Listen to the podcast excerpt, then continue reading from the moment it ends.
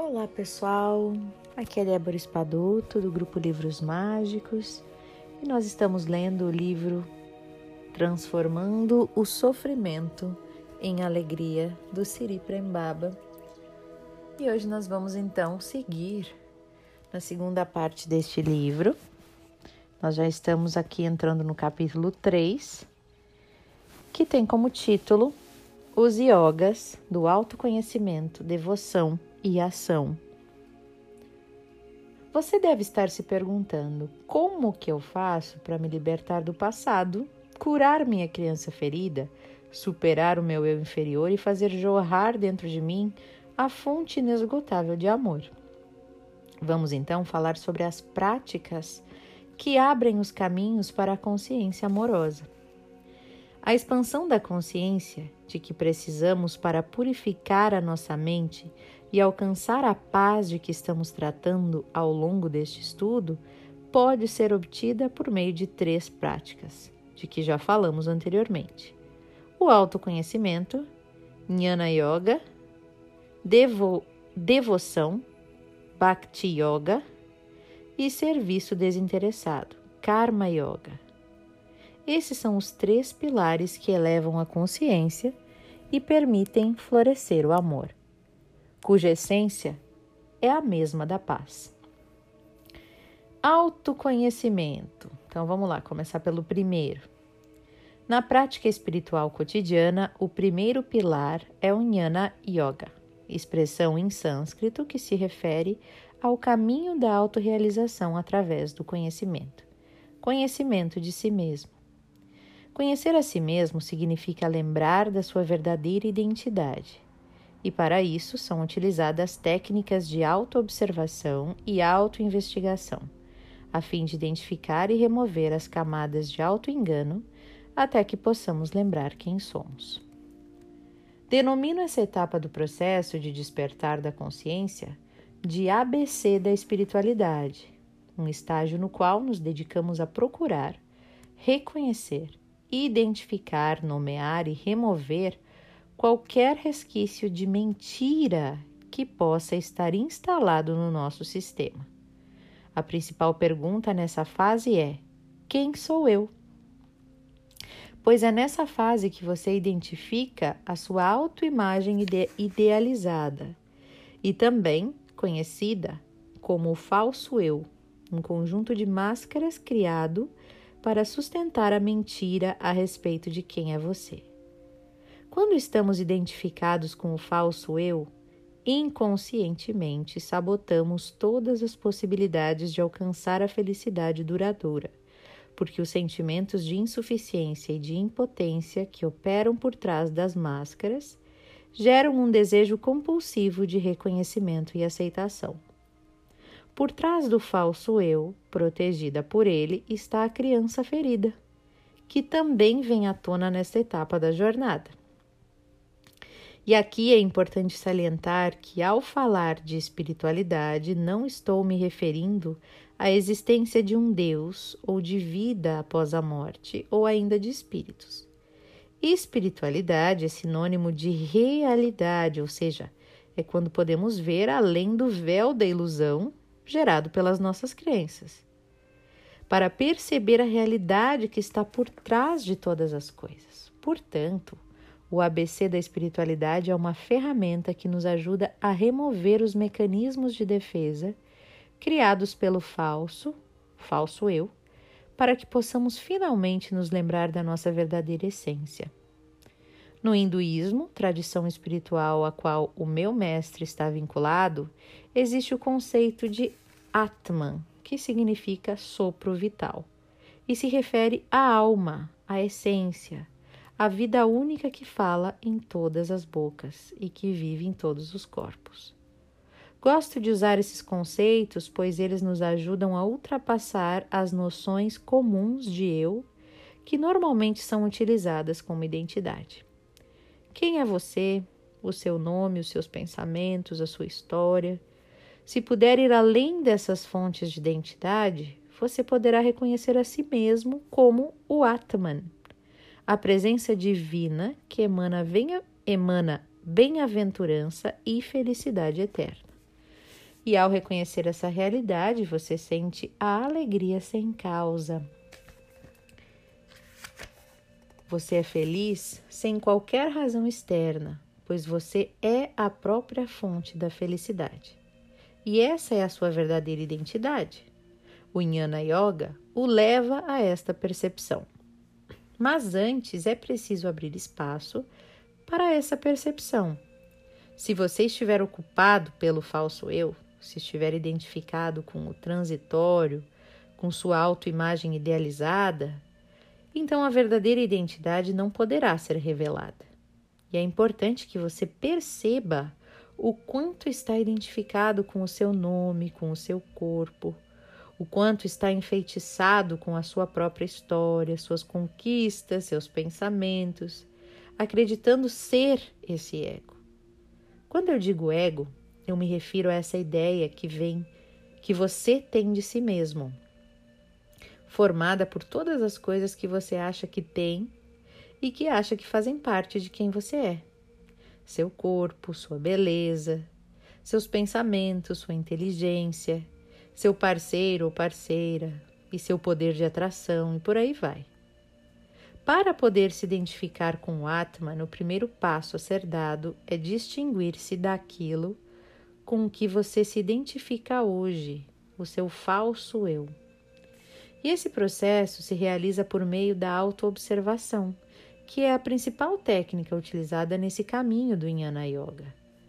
Por meio da autoanálise, você começará a distinguir camadas e camadas de ilusão, que aparecerão na forma de uma porção de criações mentais, de pensamentos, os quais você tem alimentado com tanta atenção e intensidade que passou a acreditar serem reais.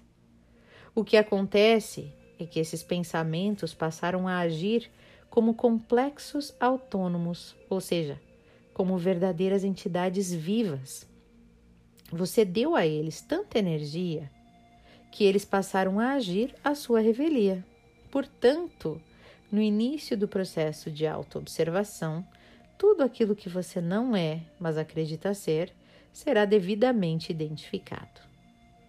Todas as camadas de ilusão são removidas à medida que você as identifica, até que a verdade possa ser revelada. Esse é um processo doloroso para o ego, porque ele não quer ser desmascarado.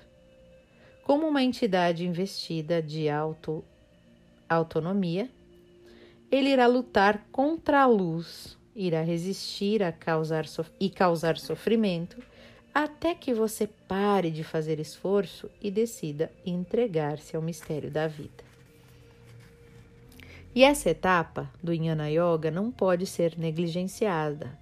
Você terá progredido nesse caminho quando puder deixar de se distrair com o mundo externo e com os mecanismos superficiais do ego que fazem você acreditar que as respostas estão fora de você.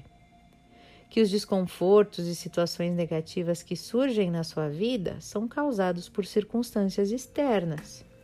Ou seja, você avança no Jnana Yoga quando deixa de procurar culpados e assume a responsabilidade por tudo o que acontece na sua vida.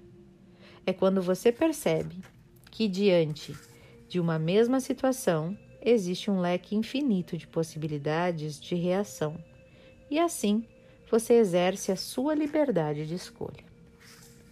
O processo de autoconhecimento exigirá muito de você, porque no mesmo tempo que você está identificado com aspectos positivos dos quais o seu ego não quer abrir mão, a luz irá revelar também os aspectos negativos da sua personalidade. E é bem possível que você depare com características pouco agradáveis, como mesquinhez, arrogância, ira, avareza, inveja, orgulho, vaidade. E esse contato com o seu eu inferior poderá ser muito doloroso. E nesse momento, lembre-se: se existe sofrimento, é porque existe algo a ser purificado. Esse é um sinal de que você está no caminho certo e de que é preciso ir mais fundo. Em momentos como esse, lembre-se de que isso tudo não é você. Essa não é a sua realidade final. A fé, como eu disse, faz toda a diferença no caminho da, do buscador. Este é um dos desafios do processo. Ao sair do estado de amortecimento e de ignorância a respeito das suas identificações, você pode ir para outro extremo e começar a se achar um terrível monstro. E esse é um truque do ego. É a mesma identificação voltando pela porta dos fundos. Lembre-se que enquanto não puder se reconhecer como uma manifestação do amor e da luz, ainda assim existe uma camada de mentira do seu sistema, no seu sistema. E o seu trabalho deve ser direcionar a sua intenção para se tornar capaz de superar aquela ilusão. Se você já pode identificar a sua arrogância, sua vergonha, sua obstinação em estar com a razão, persista. Comprometa-se a ir mais fundo, por mais que esta visão possa ferir a sua vaidade. E nesse processo você entrar em ah, é, voltando aqui só um pouquinho. E se nesse processo você entrar em conflito consigo mesmo, procure enxergar a sua própria responsabilidade pelo sofrimento. Aos poucos você vai percebendo que os jogos destrutivos são apenas pensamentos, são nuvens que passam, com as quais você não precisa se identificar. E as nuvens podem ser escuras ou claras, mas são apenas nuvens, passam. Você é o céu que testemunha as nuvens. Quando puder observar aquilo que é transitório sem se apegar, sem se identificar, você está próximo de reconhecer a sua identidade. Que lindo, né, gente? O processo de autoconhecimento é um processo que realmente começa, né, quando muitas vezes quando algo difícil acontece na nossa vida, que nos desperta para essa realidade, né, de quem somos, de por que estamos aqui, por que agimos como agimos, e que normalmente é, continua acontecendo por toda a vida, né? É, é difícil a gente olhar para as para situações apenas como pensamentos, né? Passando, nuvens passageiras mesmo, e não se identificar nelas, né? Às vezes passar um pensamento de medo, de preocupação e não se identificar, perceber que é apenas um pensamento e que a gente não precisa se grudar ali, né? Deixar passar. Como é difícil, mas não é impossível, né? Muitas pessoas já chegaram lá, já conseguiram chegar nesse processo mais de autopercepção e autoconhecimento mais profundo. E é esse caminho que nós estamos, né? Que possamos cada vez mais nos libertar do nosso ego, né? Parar de cair nos buracos do ego. Convido vocês todos agora para a gente fazer uma pequena meditação de limpeza em relação ao que a gente leu. Então, vamos fechar os nossos olhos, respirar profundamente.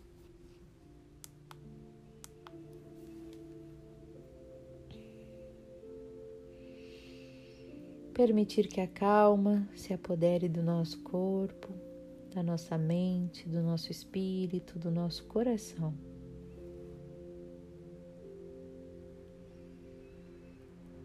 Olhar para nós mesmos e perceber que está tudo bem.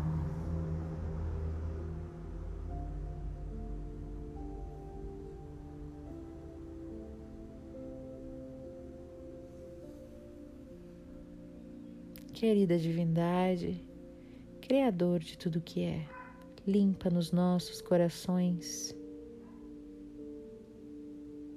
tudo que nos impede de nos libertarmos do ego, tudo que nos impede de ver a verdade, a nossa verdadeira natureza. Eu sinto muito, me perdoe, eu te amo e sou grato. Gratidão, gratidão, gratidão.